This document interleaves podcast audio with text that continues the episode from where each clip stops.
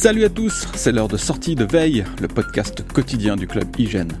Le MacBook Pro M2 continue de faire l'actualité euh, un petit peu à son corps défendant. Si l'ordinateur n'est pas forcément le meilleur portable jamais sorti par Apple, mérite-t-il pour autant de s'en prendre plein la tronche pour pas un rond? On va voir ça aujourd'hui. En deuxième partie d'émission, on va revenir sur euh, oui, ce petit bruit familier, vous le connaissez forcément, puisqu'il s'agit de Sosumi. Ce son système de macOS a une sacrée histoire qu'on va vous raconter avec Félix. Nous sommes le mercredi 6 juillet, voici ce qu'il ne fallait pas rater dans l'actualité. Si vous voulez un MacBook Pro M2, ne vous gênez pas. Non mais vraiment, euh, allez-y, vous pouvez en acheter un ou deux, faites-vous plaisir, il y a du stock. On a fait le point sur les disponibilités du nouvel ordinateur portable et surprise, il est livrable euh, dès le lendemain, comme s'il n'y avait aucun problème d'approvisionnement en ce moment. Les modèles avec option seront un peu plus longs à livrer, mais cela reste euh, raisonnable, c'est de l'ordre d'une dizaine de jours. On est très loin des délais de plusieurs semaines lors des lancements des MacBook Pro 14 et 16 pouces ou encore du Mac Studio, même s'il y a toujours des délais qui courent jusqu'à septembre pour certaines configurations. Apple a-t-elle fait produire trop de MacBook Pro M2 à moins que le constructeur ait mal évalué une, demande encore plus faible que prévu. C'est vrai que ce portable n'a pas été euh, très bien reçu, je vous renvoie d'ailleurs à ce que disait Florian dans le kernel panique du week-end dernier.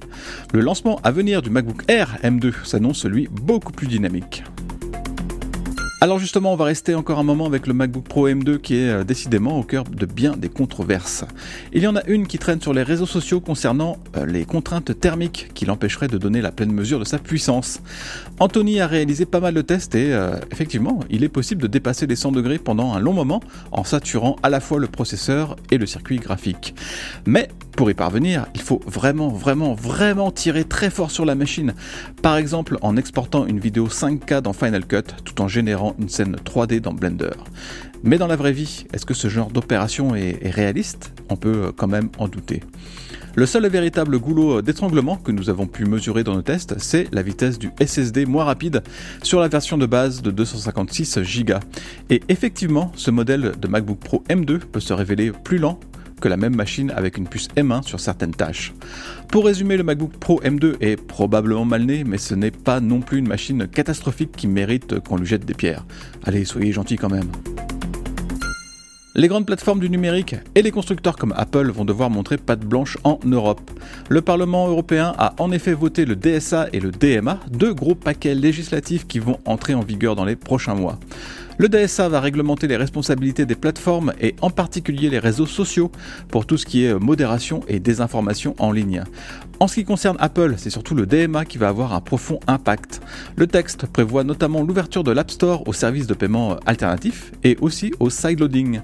On devrait donc pouvoir installer des apps sur l'iPhone et l'iPad en passant directement par un navigateur web ou une boutique qui ne soit pas l'App Store, euh, comme sur le Mac en gros.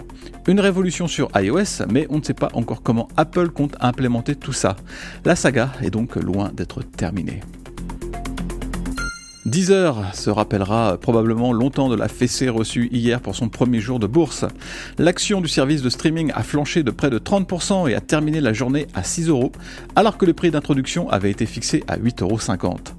Bon, évidemment, ce n'est pas reluisant, mais la bourse n'est qu'une partie de l'équation pour Deezer qui avait déjà tenté de se lancer dans le grand bain boursier en 2015 avant de reculer. Pour grandir, le service peut s'appuyer sur ses partenariats avec Orange en France ou le groupe RTL en Allemagne, mais le petit pousset français du streaming ne parviendra sans doute jamais à se hisser ne serait-ce qu'à la cheville de Spotify ou d'Apple Music. Aujourd'hui, on va jeter un œil dans le rétro avec un retour sur un événement qui a marqué l'histoire d'Apple.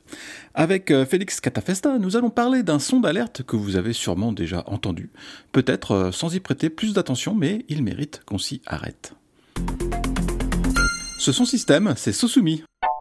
Salut Félix Salut alors, euh, bah, qu'est-ce qu'il a de spécial, euh, ce petit bruit? Eh oui, on le sait peu, mais le, nom de cette mélodie a une origine plutôt amusante. En fait, le son n'est pas tout jeune car il est apparu sur System 7, un OS lancé en 1991. À l'époque, Apple cherchait à proposer une mise à jour massive avec une interface remaniée. L'employé qui s'occupait des éléments audio avait envie de marquer le coup et de remplacer le bip système classique par quelque chose de plus sympa. Il faut dire que l'ancien bip était assez violent, on va se le réécouter, attention aux oreilles. Le problème, c'est qu'Apple était à cette époque-là en procès avec Apple Corps, l'entreprise des Beatles.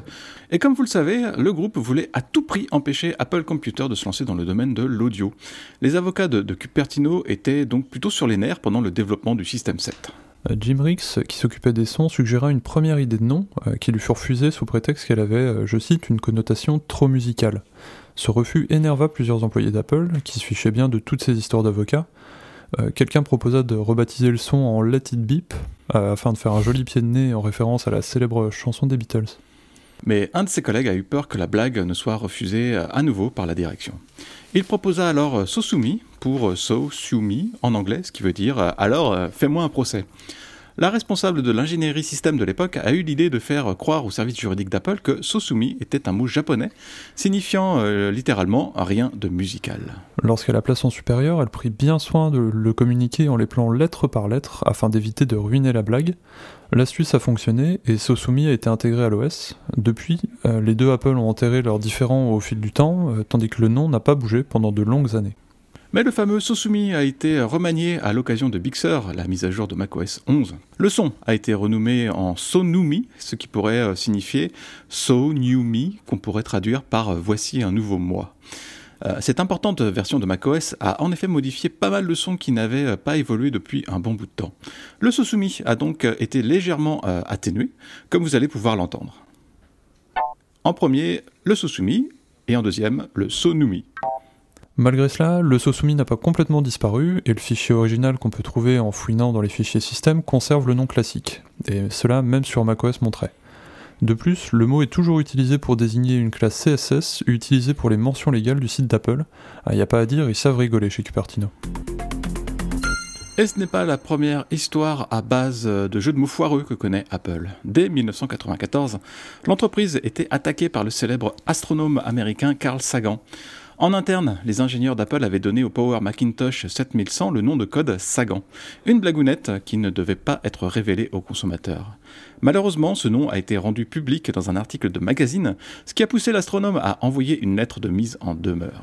Une réaction qui n'a pas amusé les équipes d'Apple. Euh, ils ont donc rapidement renommé l'ordinateur en BHA pour euh, Butthead Astronomer, que l'on pourrait grossièrement traduire par euh, astronome à tête de nœud.